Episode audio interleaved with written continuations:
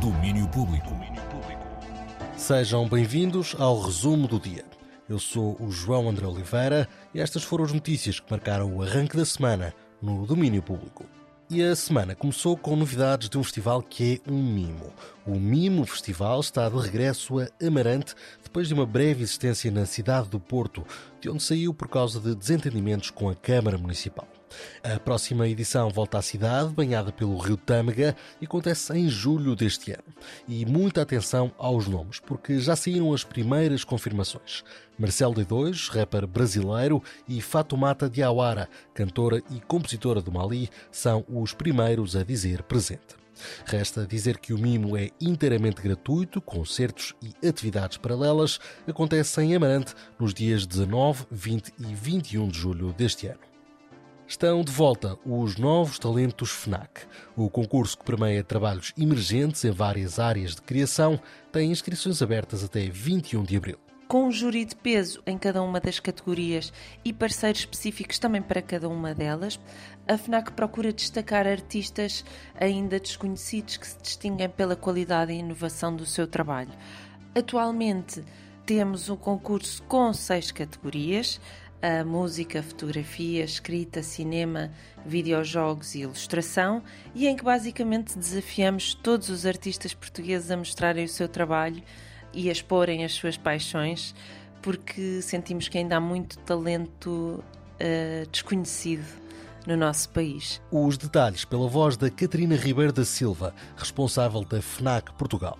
As inscrições já estão abertas. Basta chegar à plataforma dos novos talentos, preencher o formulário e submeter o trabalho de acordo com a categoria a concurso. O vencedor de cada categoria recebe um valor de 5 mil euros e há 2.500 para as menções honrosas, bem como prémios específicos para cada categoria. O prazo para participar nos novos talentos FNAC é 21 de abril a 1 de junho. São conhecidos os vencedores. Lá de fora também nos chegam notícias graças à nossa Teresa Vieira, que está a acompanhar o Festival Internacional de Cinema de Roterdão. Hoje acontece uma das sessões do Filme Feliz de Duarte Coimbra, que explicou à Teresa como encontra a felicidade. Eu sinto que até agora na minha vida, eu sinto que a felicidade foi sempre uma, uma procura. E acho que a razão talvez pela qual eu tenha escolhido estudar cinema e fazer isto que eu faço, ou que escolhi fazer, é exatamente por isso, é porque eu não encontrei talvez esta felicidade ou este preenchimento em mais lado nenhum. Porque acho que encontrei uma forma de expressão em que eu posso um, brincar.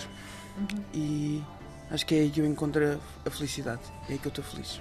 O filme Feliz conta a história de Gonçalo e dos seus amigos que partem em missão rumo à casa do recém-falecido avô de Gonçalo, no norte de Portugal.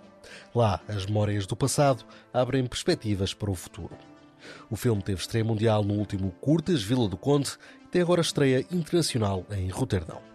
Por fim, uma sugestão para hoje e amanhã com Voz de Cama ao vivo no Porto. Vamos ter casa cheia para falar sobre os dilemas amorosos, sexuais, eh, os dilemas enviados pelos nossos ouvintes e também pelos próprios espectadores que não só poderão expor os seus próprios problemas, como ajudarão a, a, responder. Ana Markel e Tânia Graça, de novo em palco, para dar vida à rubrica de rádio e podcast.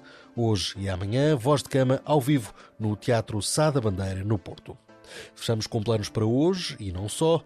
Já sabem, o resumo do dia está de regresso amanhã. Tenham o resto de boa semana. Domínio Público.